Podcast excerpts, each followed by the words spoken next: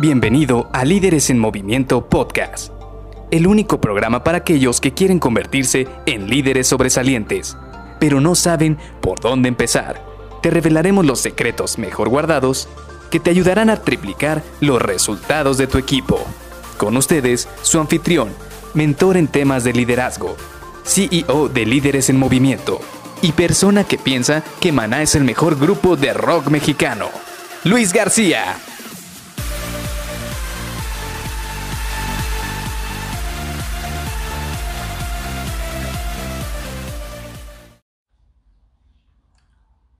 ¿Hace cuánto que no ves la olla de los frijoles? ¿A poco tenía que cuidarlos? Hola, ¿qué tal? Mi nombre es Luis García y te doy la bienvenida a Líderes en Movimiento Podcast. Y hoy quise iniciar precisamente con esta frase tan común y tan normal en nuestro día a día porque se relaciona bastante con los proyectos. ¿Cuántas veces no de repente perdemos de vista estar cuidando algo que tenemos que ver, ya sea algún programa de televisión, a alguna persona que teníamos que estar cuidando. Por ejemplo, se da mucho con los niños de que te dicen, oye, te encargo aquí que me cuides este niño y de repente pasa, no sé, un coche, pasa algo que te llama la atención y cuando vuelves la mirada, ya el niño ya está destrozando ahí algunas cosas, está destrozando sus juguetes o está haciendo alguna travesura. Y esto es precisamente lo que pasa también con los proyectos. ¿Por qué? Porque muchas veces perdemos de vista qué es lo que está pasando, qué es lo que realmente está pasando con el proyecto, ya sea porque no estamos enfrente de él o porque no tenemos lo suficiente información que nos está reportando la gente que realmente está llevando el proyecto a cabo. Y aquí te voy a contar algo muy interesante. ¿Por qué? Porque, sabes, yo soy el tipo de personas que cuando pide un Uber Eats o el Uber o alguna o está buscando alguno de sus envíos, algo que compró por internet, cada 5 o 10 minutos está revisando el último estatus de eso que pedí.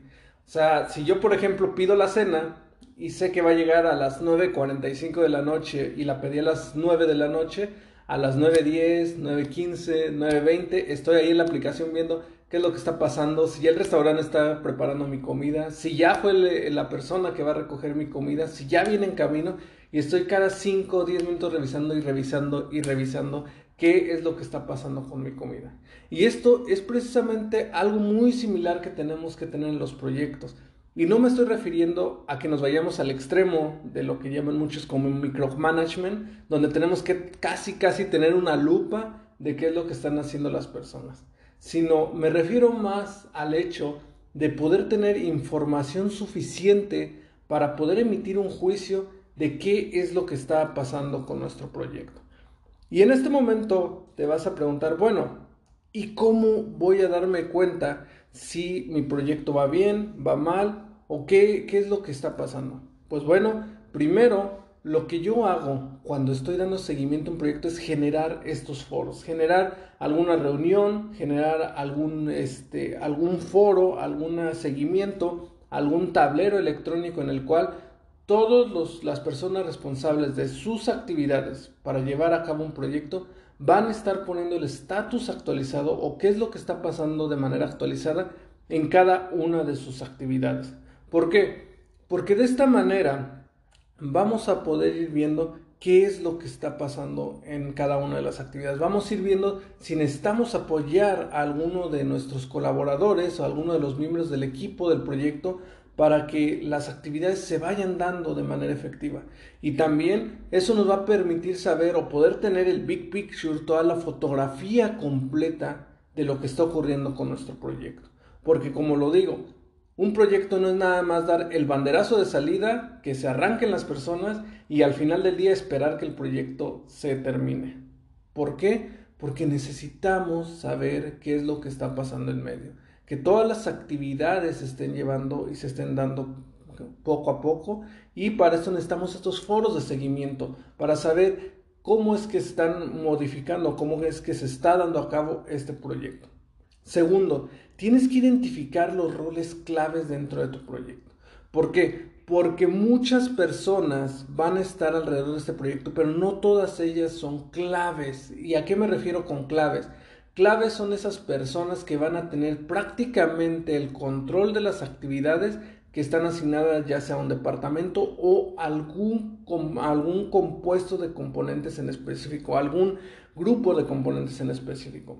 Por ejemplo, si yo estoy organizando una fiesta con mis amigos y el proyecto es la fiesta de cumpleaños de Pedrito, y le digo a Juan, tú Juan te vas a dedicar a revisar la comida de ese día pues Juan va a tener que ir a cotizar con algunos proveedores, quienes van a surtir la comida, va a tomar la decisión de dónde se va este, de dónde va a comprar la comida, qué tipo de comida se va a tener, incluso si tiene que pedir alguna cooperación a los asistentes, él tiene que revisar todos esos detalles. ¿Por qué? Porque su entregable es que haya comida en la fiesta. Pero todo lo que va a tener hacia abajo eso es, son actividades, subactividades que él tiene que cumplir y él es la persona clave. No te vas a ir con el del banquete, no te vas a ir con el que va a pedir la cooperación, no te vas a ir con el que va a transportar la comida o incluso con el cocinero que va a hacer la comida. No, te vas a ir con Juan, porque Juan es el responsable de que se lleve a cabo esa actividad. Y él también es el que va a tomar la decisión de quiénes son los que le van a surtir la comida o quiénes son los que van a llevar la comida del sitio donde se va a recoger hasta donde se va a realizar la comida, así donde se va a realizar la reunión. Así que es por eso que es muy importante identificar estos roles claves y también que tienen que estar informándote a ti como líder de proyecto constantemente qué es lo que está pasando con cada uno de estos entregables. Lo siguiente que tienes que tener es unas métricas o una manera de poder evaluar cómo está yendo el proyecto. Tienes que ser capaz de poder saber si tu proyecto está en tiempo, si tienes presupuesto suficiente para poder terminar tu proyecto o si hay algún tema de calidad que puede estarse viendo afectado por tu proyecto. Y te menciono solo estos tres indicadores porque son los más genéricos o los más básicos que tienen que tener todos los proyectos, que es el de tiempo, costo y calidad.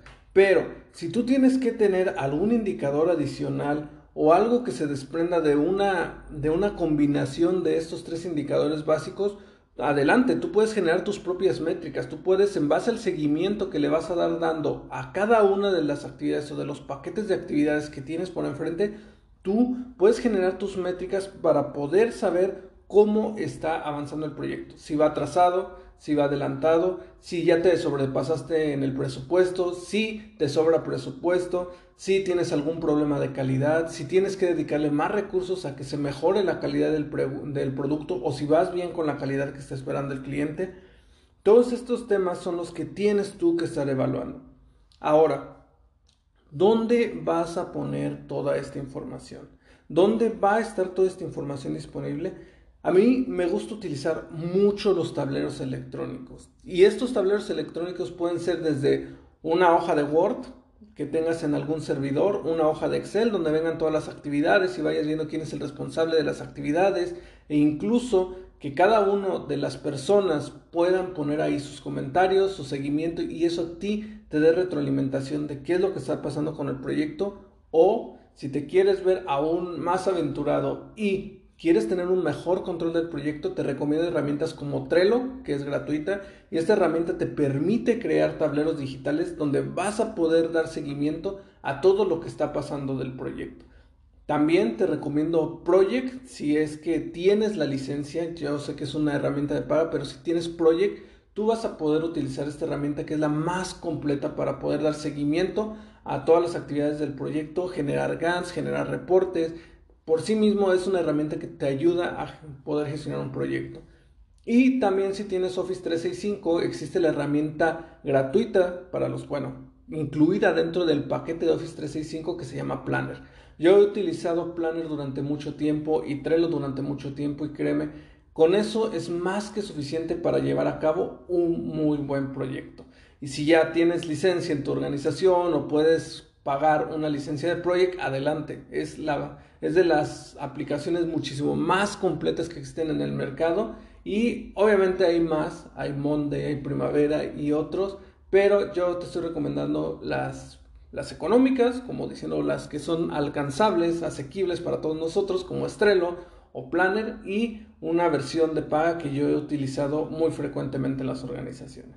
Así que te dejo esto para que lo empieces a revisar. Recuerda, no es nada más dar el banderazo de salida a tu proyecto y esperar que se resuelva al final del día o que tengas tu producto final, sino darle un muy buen seguimiento y tomar decisiones en base a todos estos seguimientos que tengas para poder saber cómo vas a llevar a buen término tu proyecto y cómo vas a poder cerrarlo de una manera efectiva.